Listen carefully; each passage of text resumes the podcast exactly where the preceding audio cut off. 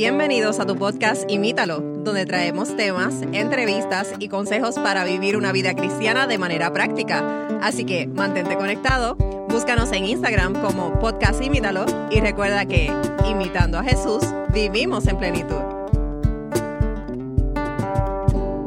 Saludos y bienvenidos a otro episodio más de tu podcast Imítalo. Estamos sumamente contentos de poder estar con ustedes nuevamente. Como siempre, estamos aquí, MacDiel. Hola, amigos. Y este es su servidor, Matthew. Y hoy tenemos, MacDiel, una temática interesante, pero también continuación al, episodio que estuvimos hablando eh, la semana pasada. Y la semana pasada estuvimos viendo cómo si Dios realmente cometió genocidio, si era un Dios genocida y exclusivista, y vimos cómo Dios trataba eh, con inclusividad a, a, los pueblos, no solamente de Israel, sino otros pueblos también. Eh, y cómo Dios no, realmente no cometió genocidio. Pero hoy vamos a estar hablando de cómo Dios trata eh, a sus enemigos, ¿verdad? Y ponemos enemigos en, entre comillas, eh, cómo Dios trata a, sus enemigos. Y continuando, ¿verdad? Con, con, el episodio anterior, vamos a ver, y lo mencionamos en el episodio anterior también, que hoy vamos a estar hablando acerca de la historia de Ruth. Y Ruth nació en una de estas creció y nació una de las naciones que se opuso contra Israel. Eh, y no solamente se opuso contra Israel, sino que hicieron guerra y fueron guerras violentas.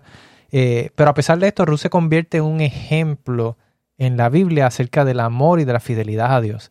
Y es una historia sumamente interesante y vamos a estar hablando un poco de esto y viendo cómo Dios trata eh, a sus, entre comillas, enemigos. Claro que sí, sí. Y la historia en el libro de Ruth comienza eh, desde el primer momento empieza mal, porque dice que en el tiempo de los jueces hubo una hambruna. Así abre el libro, así que ya nos está hablando de que había una hambruna que ya es suficiente mal, pero eh, el tiempo de los jueces se conoce como uno de los peores tiempos del pueblo de Israel porque fue un tiempo en el que primero estuvieron oprimidos por muchas naciones y segundo Israel constantemente se estuvo apartando y regresando y apartando de Dios. Entonces fueron unos, unos tiempos oscuros en la historia eh, de Israel y la cosa se pone aún peor. Porque nuestros protagonistas de la historia, quienes son eh, Elimelech, que es el, esposo de Noemí, Elimelech y Noemí, y sus hijos deciden mudarse a Moab, que es una de estas naciones que hablábamos en el episodio anterior, una nación de, la, de los cananeos. Acuérdense que ahí eran muchos pequeños tribus o reinos. Eh, y, entre los cananeos estaban los moabitas. Y ellos se van allá y sus hijos, pues resulta que se casan con mujeres mm. moabitas, eh, siendo Ruth una de ellas con las que se casan. Eh, y es interesante, Matthew, porque siempre que la Biblia nos da un, un, lugar o, o, nos da algo del contexto, siempre debemos de preguntarnos, ¿Por qué? ¿Qué importancia tiene este lugar o este, esto que nos está diciendo para, él, para la historia? Y es que los escritores bíblicos fueron bien exclusivos, ellos fueron bien selectivos en qué cosa incluir y qué no, porque si no la Biblia fuera exageradamente grande, no había forma de que la cargáramos. Entonces, eh, siempre debemos de preguntarnos a dónde quiere dirigirme mi atención lo que me está diciendo aquí eh, el autor. Eh, y en este caso es bien interesante, pero ¿Qué es lo que nos quiere decir? Y, interesante porque Moab es uno de los, pudiéramos, de uno de los primeros eh, enemigos, digamos, del pueblo de Israel. Y primero y peores enemigos del pueblo de Israel. Y hay un versículo en el libro de Números capítulo 24, versículo 17, que dice, una estrella se levantará de Jacob y un cetro se levantará de Israel, que aplastará la frente de Moab y la derrumbará.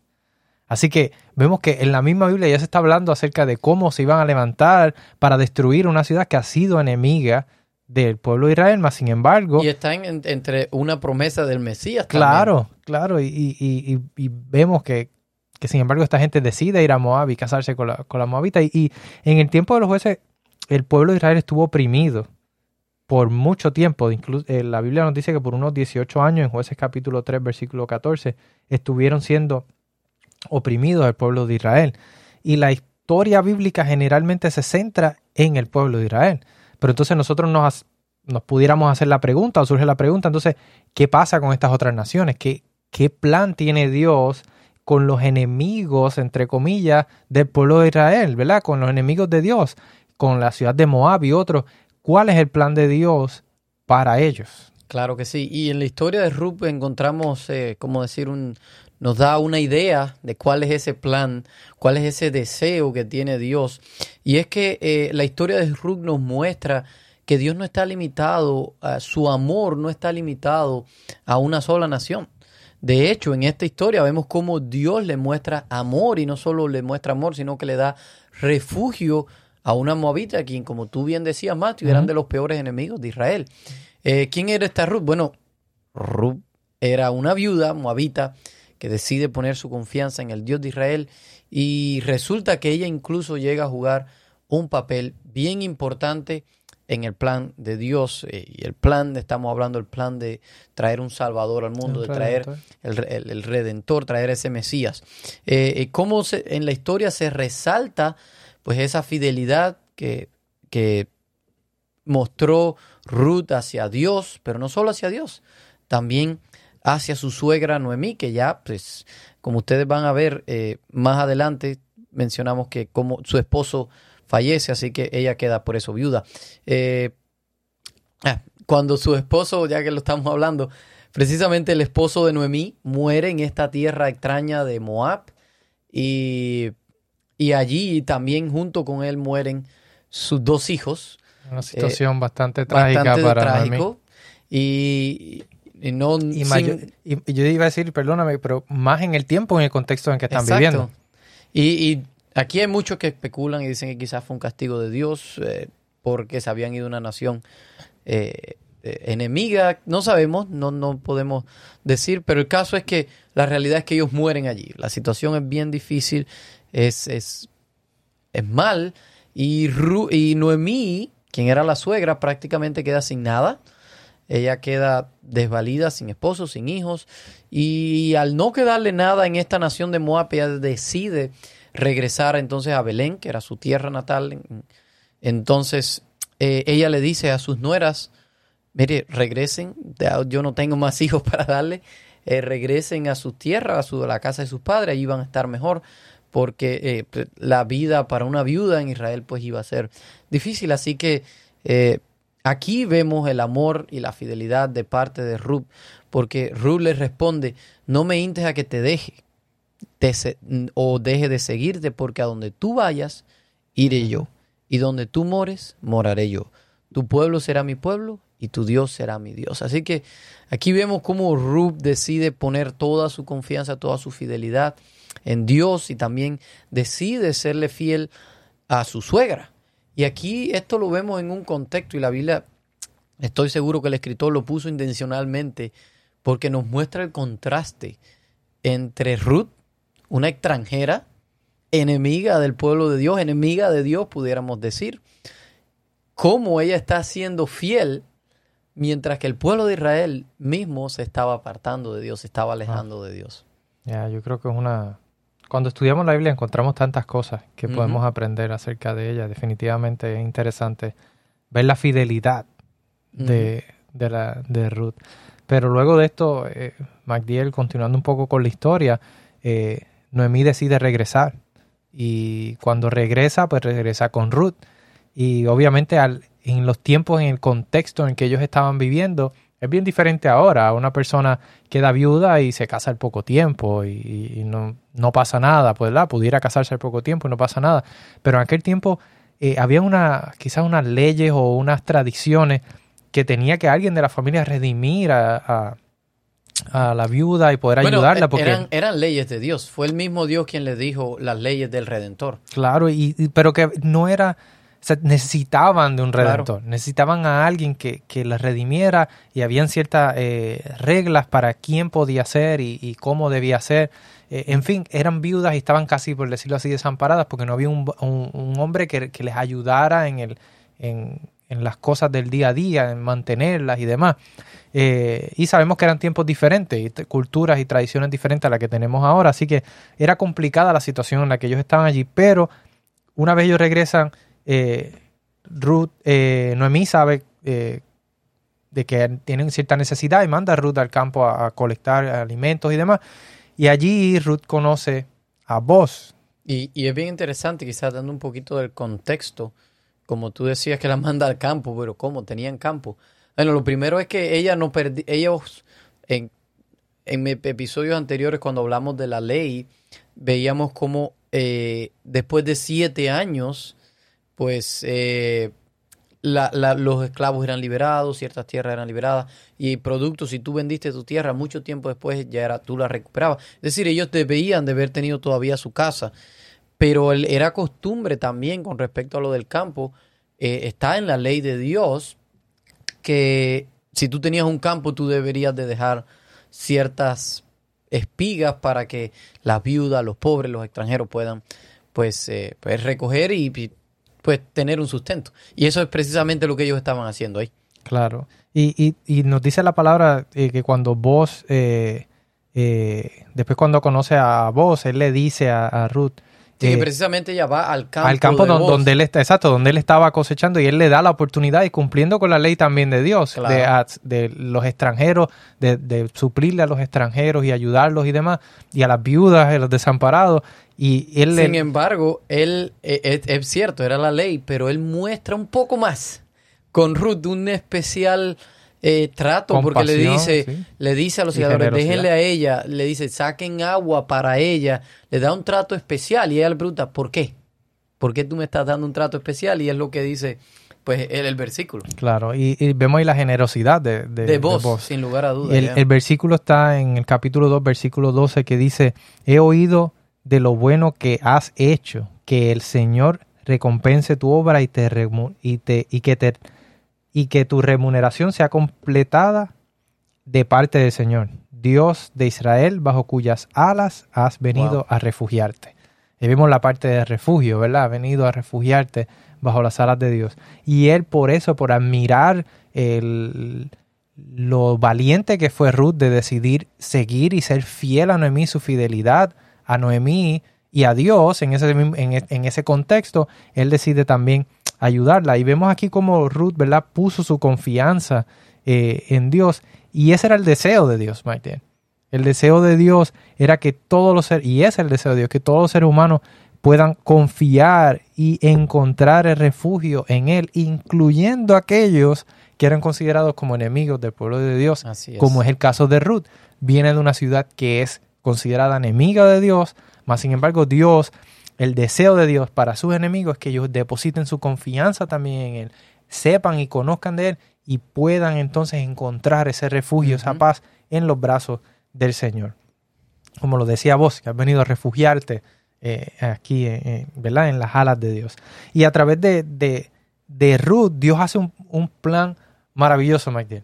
Vemos cosas que, que quizás no pensaríamos que fueran a pasar en la historia. Parecía imposible todo, todo ese escenario. Claro, y, como en los, especialmente en los tiempos que estaban viviendo, una moabita, Dios en tiempos de hambre, necesidad, todas las circunstancias que estaban sucediendo que ya hemos hablado, Dios levanta o utiliza o trabaja a través de Ruth, una viuda, una moabita, para levantar, eh, un, hacer un plan especial, ¿verdad? De, de, de Ruth y vos sale un hijo especial también. Exacto. Y ya, ya al decir que sale un hijo es, obvio lo de aparte de que se casaron.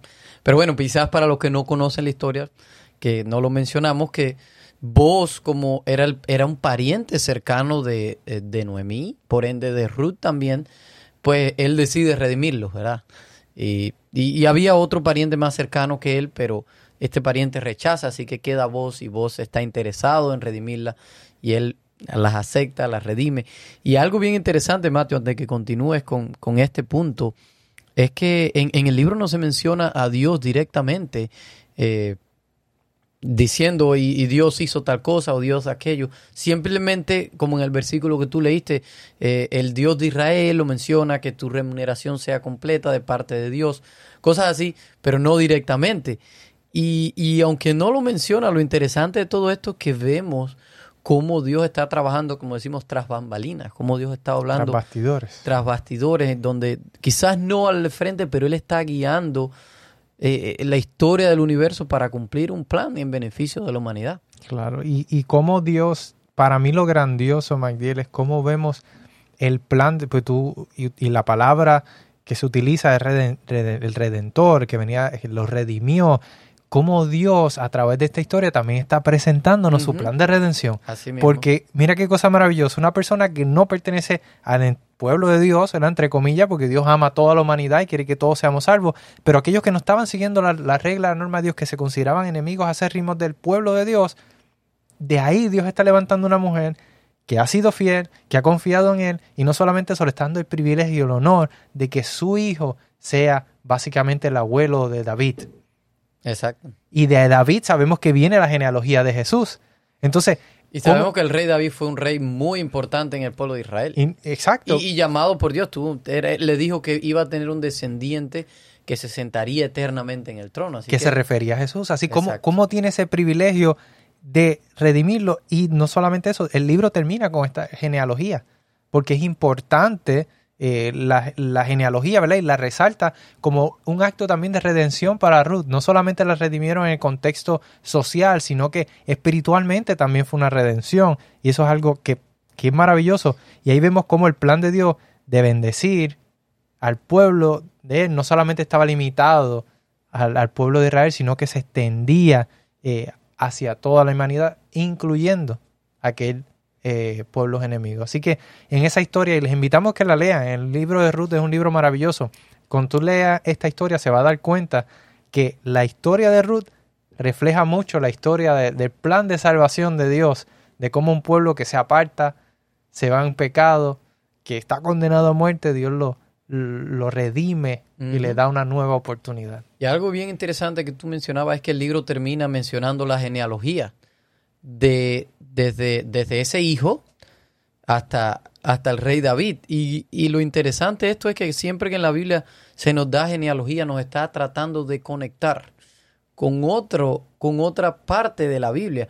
Y aquí la parte que nos está tratando de conectar es, como tú decías, con el rey David. Y directamente, a pesar de que está en este contexto del antiguo Israel, nos está conectando con el mismo Mesías que iba a venir más adelante. Y, y la historia de Job, de, de- de Ruth, perdón, nos llega en este contexto, pero abarca mucho más. Nos llega hasta el Mesías Redentor. Y, y más allá también, la historia tiene una importancia para nosotros hoy porque podemos aprender valiosas historias, valiosas lecciones de ella. Y lo primero que podemos aprender es que el amor de Dios es, es fiel y lo muestra en la historia de Ruth. De ella nos muestra lo que significa pues esa fidelidad a Dios que implica confianza, pero también implica fidelidad a nuestro semejante, a las personas. Y yo sé que esto le va a sonar conocido porque hace unos episodios atrás mencionábamos cómo toda la ley se puede resumir en amar a Dios Llamar al prójimo. y amor al prójimo. Eso era precisamente lo que estaba haciendo Ruth. Eh, ahí vemos la fidelidad o el amor fiel que Dios muestra hacia nosotros, que ella, Ruth, también lo mostró. Y aprendemos también que la misericordia de Dios es imparcial, Mateo. Y gloria a Dios por eso. Exactamente, porque nosotros no somos israelitas, ¿verdad? Ajá. Eh, la misericordia de Dios nos abarca a todos, a todo ser humano. No hay ninguno, no importa cuán malo, cuán, cuán alejado nosotros podamos pensar que está, Dios ve diferente. Eh, pero eh, no solo son unos pocos, sino también es el deseo de Dios que los enemigos vengan a formar parte de la familia. Claro, y que, que todos encontremos ese refugio en Él, así como lo encontró Ruth con, con, en con vos, dice. que podamos nosotros también encontrar ese refugio en, la, en las alas de Cristo. Ya. Así que eh, Dios puede moldear cualquier situación. A veces las situaciones se ponen difícil, a veces eh, las cosas no salen bien para nosotros, pero lo que nos enseña esta historia es que Dios es fiel y sus promesas son fieles, no van a fallar. Amén. La historia nos motiva a saber que incluso cuando la vida se pueda tornar difícil, Dios está ahí trabajando a través de las situaciones, a través de las circunstancias para crear algo hermoso. Así que en medio del dolor, en medio de la desesperación, hay esperanza. Amén. Hay esperanza y es lo que nos muestra esta historia. Dios quiere redimirnos a todos, Dios quiere que encontremos refugio delante de Él. Lo único que tenemos que hacer, ¿sabes qué es? Lo mismo que hizo Ruth Confiar. confiar, confiar en Dios y Él va Amén. a obrar. Así que Matthew, Vamos a terminar con una oración para que cada día podamos confiar más en Dios y nos entreguemos, decidamos eh, refugiarnos bajo sus alas, como dice el versículo. Amén, amén. Amante Padre, Señor, te damos gracias porque podemos ver y conocer en tu palabra cada vez más de cuánto amor y cuánta misericordia tú tienes para nosotros. Al punto, Señor, que aún aquellos que, que se consideran enemigos tuyos, Señor, tú deseas y tú tienes el, grande anhelo de restaurarlos, de redimirlos, de que regresen, que confíen a tu, en, en, ti, pongan su confianza como lo hizo Ruth y puedan encontrar redención y refugio bajo tus alas, Señor. Ayúdanos a nosotros a poder de la misma forma, Señor, poder encontrar esa redención bajo tus alas, Señor, que podamos confiar en ti. Ayúdanos, danos ese, esas fuerzas para depositar nuestra confianza en ti en medio de cualquier situación en medio de cualquier crisis, en medio de cualquier necesidad en la cual estemos o podamos estar enfrentando en el futuro, ayúdanos a confiar en que tu amor y tu misericordia estará allí con nosotros, Señor. Gracias por eso, Señor, y gracias por tus bendiciones. En el nombre de Jesús. Amén. Amén. Bien, amigos, hemos llegado al final de este episodio, que esperamos que hayan aprendido algo y haya sido de bendición. Eh, y esperamos, ¿verdad?, que puedan eh, aprender, al igual que aprendimos nosotros, a depositar nuestra confianza en el Señor. Así que compártalo y esperamos en el próximo episodio, que es un episodio diferente, más un episodio interesante, así que no se lo quieren perder. Así es. Eh, y será entonces ya hasta nuestro próximo episodio. Les esperamos. Gracias por escucharnos. Envíanos tus preguntas y o sugerencias a través de Instagram a Podcast Imítalo o por correo electrónico a imítalo.wpssda.org.